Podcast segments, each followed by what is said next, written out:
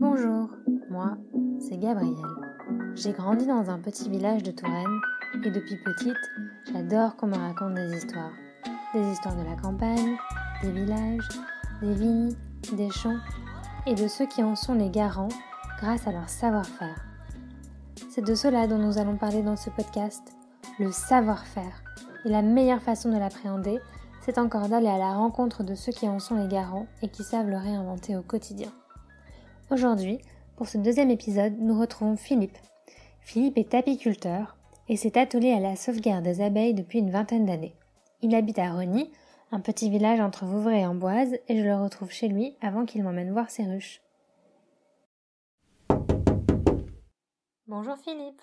Alors raconte-nous, c'est quoi être apiculteur? C'est le fait de travailler euh, avec les abeilles euh, pour les aider, les accompagner à produire du miel euh, pour notre consommation. Pourquoi, me diriez-vous, ne laisse-t-on pas les abeilles faire leur miel toutes seules? Aujourd'hui, les abeilles sont complètement déboussolées et sont en voie d'extinction. Entre les épandages de produits chimiques, l'agrandissement des parcelles cultivées, la suppression des haies, les maladies contagieuses comme la varroa et l'arrivée d'espèces envahissantes comme le frelon asiatique, les abeilles sont en train de disparaître. Or, nous avons fondamentalement besoin des abeilles. D'abord parce qu'en ne passant plus de fleur en fleur, elles n'assurent plus la pollinisation et donc la fécondation des plantes.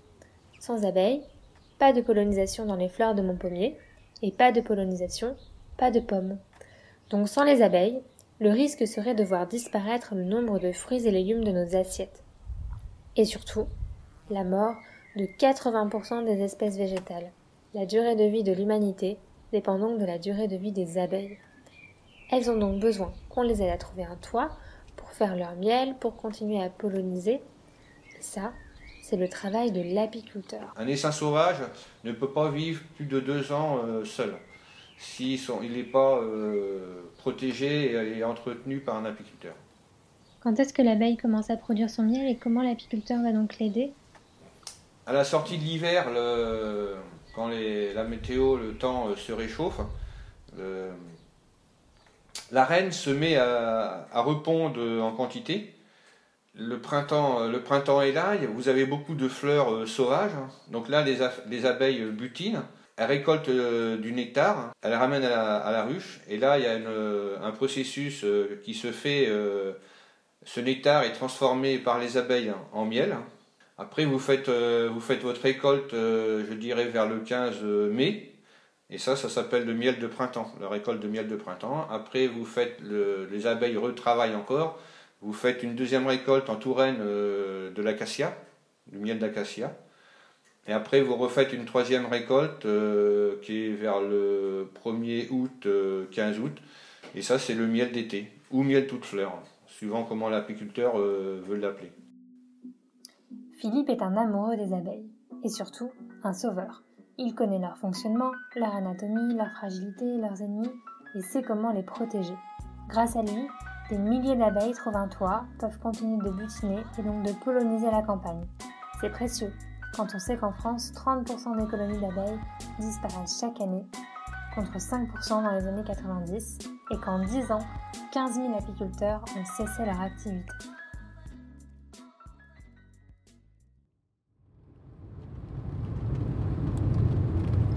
Est-ce que tu as été piqué par les abeilles Alors c'est mon oncle. Euh, nous, étant gamin, avec mes soeurs et mes, cousins mes cousines, on, l'appelait, on l'appelait tout le temps tonton miel parce qu'il nous donnait, étant gamin, il nous donnait toujours quelques pots de miel comme ça. Vers l'âge d'une trentaine d'années, bon, je passais le voir de temps en temps.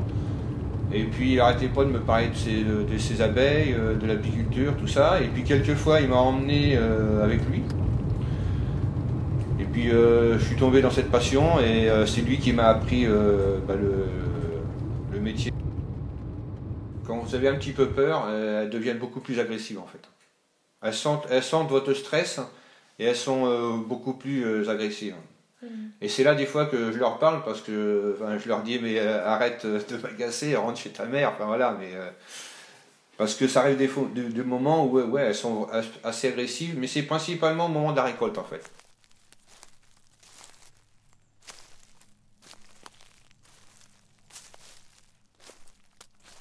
Alors vous avez du sapin, des merisiers sauvages, des chênes et des marronniers. Et là, tu as combien de ruches? Alors là, je dois en avoir 15, euh, je crois. Et donc 15 ruches, ça produit à peu près combien de kilos de miel? Alors une ruche, euh, ça peut produire de, de 0 kg à l'année si elle n'arrive pas à se développer au printemps, euh, jusqu'à 60 les, les bonnes ruches les meilleures années. Ok, super. Et donc là, tu leur mets du papier journal?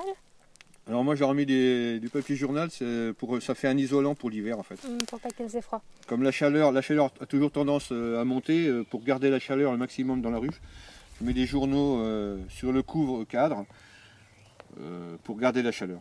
Mmh. Et là il y a combien d'abeilles à peu près là-dedans? Oh, Entre 5 et 10 000. Comment est-ce que tu fais pour que les abeilles elles viennent dans tes ruches?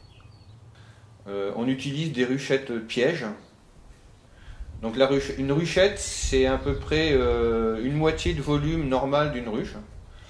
Et on, installe euh, ces ruchettes pièges dans certains endroits de la commune ou de ces ruchers avec des cadres de cire euh, ayant contenu un peu de miel.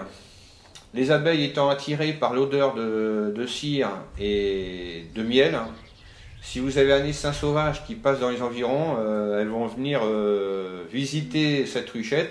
Si l'emplacement leur plaît, elles vont le coloniser. le jour, le jour qu'on a, que l'apiculteur a déterminé la récolte, on va chercher ces, cadres qui sont dans. Donc les cadres, c'est les alvéoles de cire. Elles ont euh, mis le miel dedans. Vous récoltez, vous ramenez ces cadres à la miellerie. Vous passez ces cadres dans un un extracteur. Donc un extracteur, c'est un genre de centrifugeur qui tourne assez vite. Le miel, le miel est projeté, euh, le nectar est projeté euh, sur les parois. Et puis euh, bah, il coule dans des seaux. et puis on met ça pendant une semaine dans un maturateur de façon que les, impuretés remontent à la surface.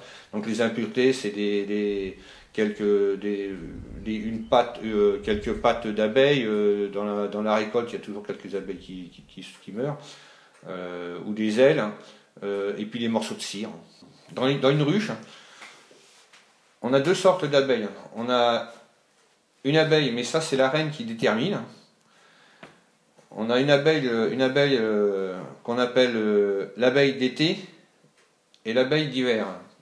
Et elles ont une constitution euh, différente. L'abeille euh, d'été vit environ 45 euh, jours et elle, est constituée que pour le travail en fait. Récolter, féconder les fleurs, récolter le nectar et transformer ce nectar en miel. Après, vous avez l'abeille d'hiver qui elle a un corps un peu plus gros, beaucoup plus gras de façon à, pouvoir passer la période hivernale. Et elle, elle vit euh, six mois. Euh, son, son, but principal à, cette abeille euh, d'hiver, c'est de protéger la reine, de protéger l'essaim, la ruche, de façon que cette ruche passe l'hiver et qu'elle puisse redémarrer avec des abeilles d'été au printemps. On a donc les abeilles d'été, les abeilles d'hiver et les reines qui, elles, de l'œuf à l'éclosion ne sont nourries qu'à base de gelée royale, sécrétée par les autres abeilles pour être bien plus puissantes. Et c'est cette reine qui ensuite partira avec un nouvel essaim vers une nouvelle ruche. Elles sont donc deux fois plus grosses que les autres abeilles et feront ainsi perdurer l'espèce. Elles vivent jusqu'à 5 ans, alors que les abeilles d'été 45 jours et les abeilles d'hiver 6 mois. Et est-ce que chacun euh, de nous, à notre propre échelle, on peut agir pour protéger les abeilles? Déjà, si vous avez euh, un, peu de terrain avec votre maison ou quelques jardins, tout ça, bah, essayez de planter euh, euh, des fleurs ou des arbustes qui sont producteurs de nectar ou de pollen pour aider les abeilles à vivre. Tu m'emmènes goûter ton miel? Eh bien, ça marche. C'est parti. Donc ça, c'est miel de printemps. Hum, ça fond dans la bouche, c'est bon. Oui, il est très crémeux. Crémeux et j'aime bien la texture parce que c'est. Ça fait légèrement du, des tout petits grains de sable en fait.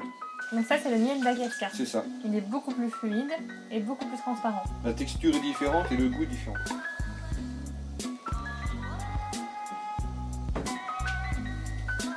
Et donc, et on arrive au miel d'été. Miel d'été, ouais. Un petit peu plus dur. On dirait presque du beurre jaune. C'est plus, far- plus parfumé parce que euh,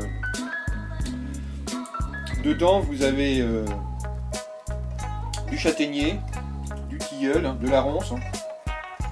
et puis après ben, euh, du tournesol et toutes les fleurs sauvages de l'été en fait. Mm. Mais le fait de- d'avoir beaucoup de châtaignier, le, châ- le châtaignier c'est un miel assez fort en fait. Et c'est souvent ça qui donne du, du parfum au miel d'été. Et toi, euh, ton miel, tu préfères le manger avec quoi? Le au petit déjeuner avec du pain. Voilà. Alors ça c'est un cadre que l'on met euh, dans la ruche.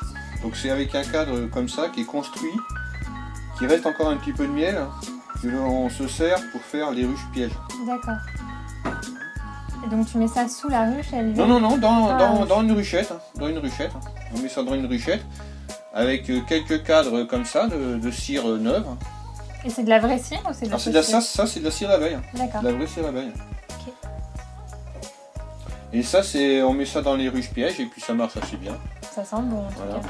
Et après, dans une ruche euh, normale, il y a 10 cadres, 10 cadres comme ça. Alors en fait, eh ben, on leur met des cadres comme ça, elles le construisent, elles elles emmagasinent du miel, et la reine, et la reine vient pondre dans ses alvéoles. D'accord. Voilà, c'est ici que notre épisode s'achève. Vous l'avez compris, il faut planter des fleurs pour sauver les abeilles. Vous pouvez aussi faire appel à un toit pour les abeilles et parrainer une ruche, ou devenir apiculteur. En attendant, vous pouvez aussi retrouver le miel de Philippe Cognier à Reny. J'espère que cet épisode vous a plu et n'hésitez pas à le partager sur les réseaux sociaux. À bientôt!